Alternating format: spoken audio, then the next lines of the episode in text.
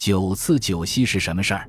元始五年，公元五年正月，天气尚寒，长安南郊新落成的明堂里却热气腾腾，人头攒动。聚集在这里的都是汉朝的王侯贵族，包括二十八名诸侯王、一百二十名列侯以及九百多宗室子孙。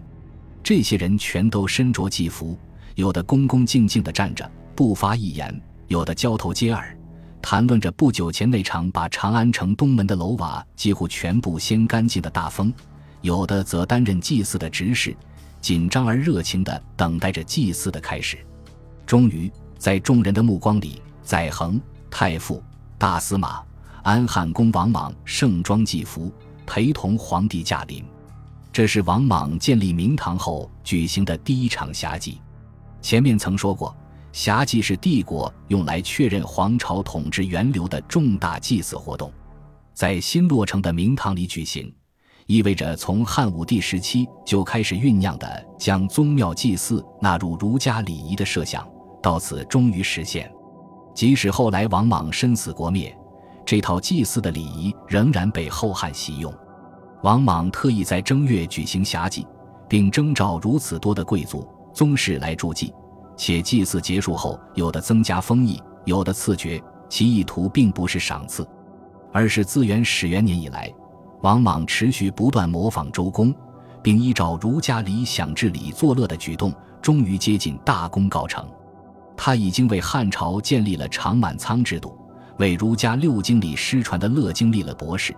征召了数千名通经之人到长安，特别是明堂、辟雍、灵台，失传千年，究竟是什么样子，有何功用，连儒家内部尚未达成一致，但也都在刘歆的帮助下，按照古文经学的记载建造了。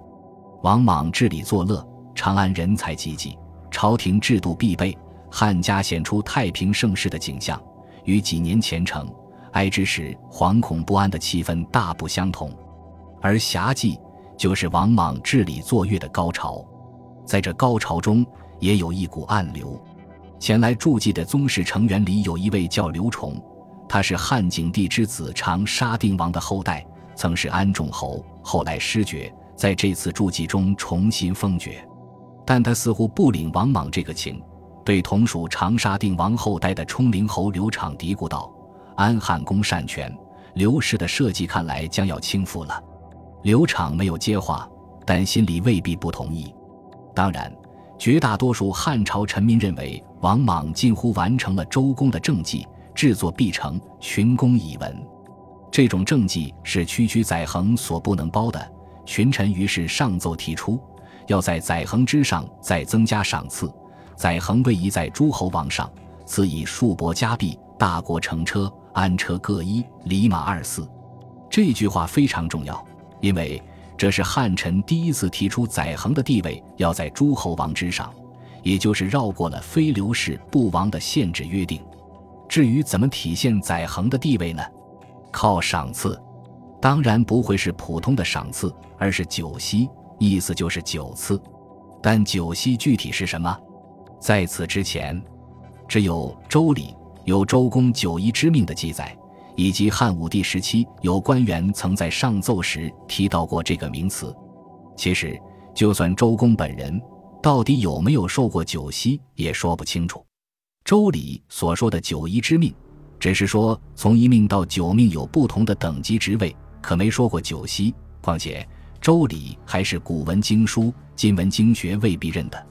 草创礼仪本就是王莽和他小圈子的强项，在王莽授意下，不久之后。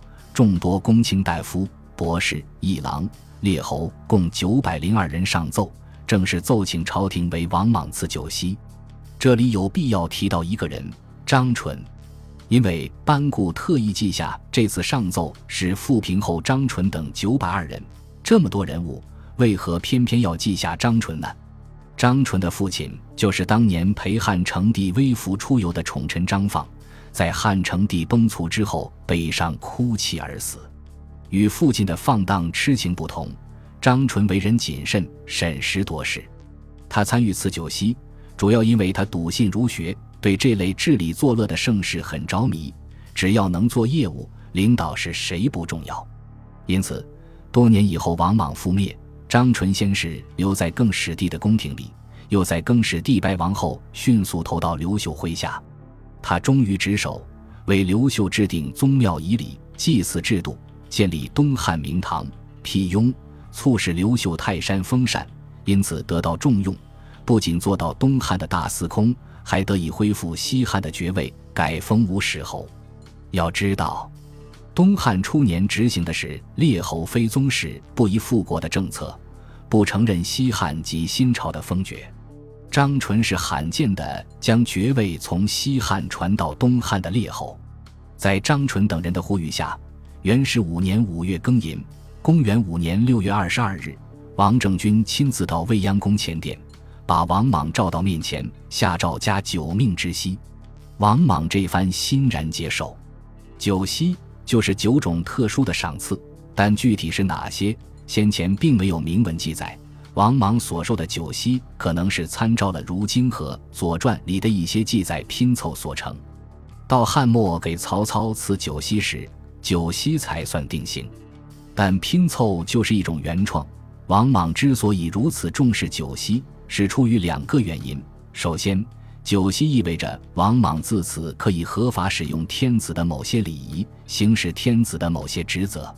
像其中的衮冕是古代帝王的衣帽，鸾鹿乘马和戎鹿乘马分别是天子春秋巡时乘坐的车马，朱户也是天子之礼。公使则意味着有专征伐的特权。宗、助、补、史官是负责祭祀的人员，虎贲是侍卫亲兵。太皇太后的册书里有一句话：“今加九命之息，其以助祭。”《左传》有云：“国之大事，在祀与戎。”九锡的班次已经把国家最重要的祭祀、征伐权力都赐给了王莽。换言之，九锡所赐予的不是器物，而是权力。其次，通过赐九锡，原本初具框架的安汉公国得到了扩充，属宗官、柱官。补官、史官，皆置色夫。左安汉公，以楚王邸为安汉公地，大善治，通周卫。祖弥庙集寝，皆为诸户纳币。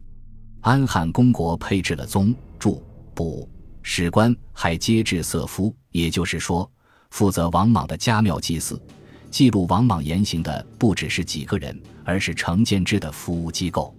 安汉宫的宅邸曾是萧何旧居，自九锡之后改居楚王旧宅，宅邸被大规模改造，装修均是诸户的天子之制。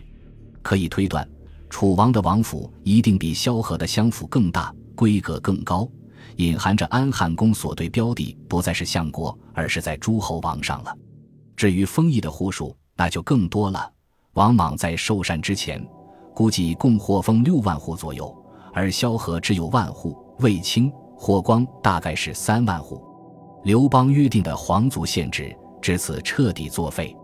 中国历史上第一次实际执行且有据可考的赐九锡，就这样轰轰烈烈地完成了。九锡第一次出现就与改朝换代密切结合在一起。等到汉魏禅让，九锡制度成熟以后，隋唐之前凡是要搞禅位的，都会先赐九锡。司马昭之心为什么路人皆知？一个重要的原因就是他受了六次九锡，真是不厌其烦。宋齐梁陈的开国四帝均受九锡。到了唐末，朱温在称帝之前，听说唐廷还要赐九锡，急不可耐地破口大骂，说明九锡赐予权力的象征意义已经无所谓有、无所谓无了。